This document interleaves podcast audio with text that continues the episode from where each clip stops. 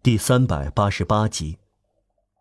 奇妙的是，一个民族的诗歌是它进步的因素，文明程度是以想象力的多寡来衡量的。不过，一个文明民族应该是雄健的民族，柯林斯人是的，西巴里斯人不是的。柔弱的人要退化，既不要当业余爱好者，也不要当演奏能手，而应该成为艺术家。在文明方面，不应该过分讲究，而应崇高。这样的话，要给人类提供理想的指导。现代的理想在艺术中找到典范，在科学中找到方法。正是通过科学，人们实现了诗人的庄严幻想，社会的美。通过 A 加 B 重建伊甸园。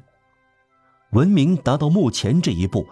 精确成为辉煌必不可少的因素，艺术感不仅得到科学手段效力，而且由它加以补全。梦想应该计算，艺术是征服者，应当以健步行走的科学作为出发点。重要的是坐骑的稳固，现代精神，这是以印度天才为马车的希腊天才。这是骑在大象身上的亚历山大。在教条中僵化或者被利益败坏的民族，不能引导文明前进。对偶像或金钱顶礼膜拜，就要使行走的肌肉萎缩，使前行的意志衰退。一个民族沉迷于宗教仪式或者生意经，就要缩小光华，降低水平，压低视野。丧失使民族能肩负传播使命、以天下为己任的人神兼有的智慧。巴比伦没有理想，迦太基没有理想，雅典和罗马即使经历历代的沉沉黑夜，也具有并保持文明的光环。法国同希腊和意大利是同样优异的民族，论美。他是雅典型的，论伟大，他是罗马型的。另外，他是善良的，他奉献自身，他比其他民族性格更加忠诚，乐于牺牲。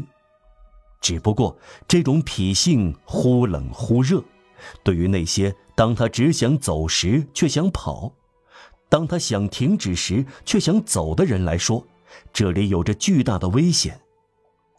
法国重犯过物质主义的错误，在某些时刻充斥着崇高的头脑里的思想，一点不能令人想起法兰西的伟大。只有密苏里州或南卡罗来纳州的狭小范围。有什么办法呢？巨人装作侏儒，广阔的法国也有卑微的任性，如此而已。对此无可厚非，人民同星辰一样。有权利隐没，只要光明重现，隐没不变成黑夜，一切还是好的。黎明和复活是同义词。光明的重现与自我的坚忍不拔是相同的。让我们冷静地对待这些事实：战死在街垒上，或者在流亡中进入坟墓，这对于现身来说是一种可以接受的替代。现身的真正名字是无私，被抛弃的人听其自然，被流放的人也听其自然。我们只限于恳求伟大的民族后退时，不要后退的太远，不应在回到理性的借口下，在下坡路上滑得太远。物质存在，分秒存在，利益存在，肚子存在，但肚子。不应是唯一的智慧。暂时的生活有它的权利，我们同意这一点。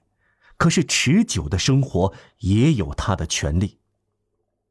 唉，上升，这并不妨碍跌下来。历史上所见的事例比人们期望的更多。一个民族盛极一时，他尝到理想的滋味，然后。他陷入泥潭咀嚼，而且感到这很好。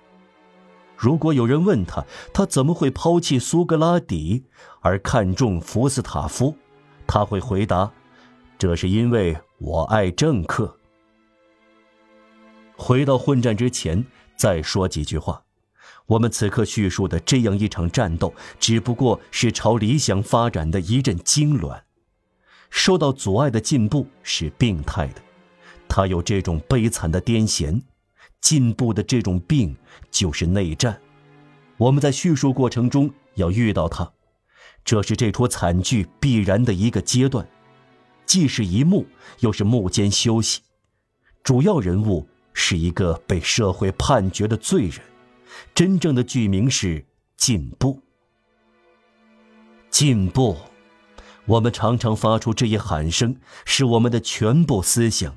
我们看到的这场惨剧，它包含的思想虽然还要经受不止一次考验，但也许，至少允许我们让它的光亮清晰的透射出来。如果不让掀起幕布的话。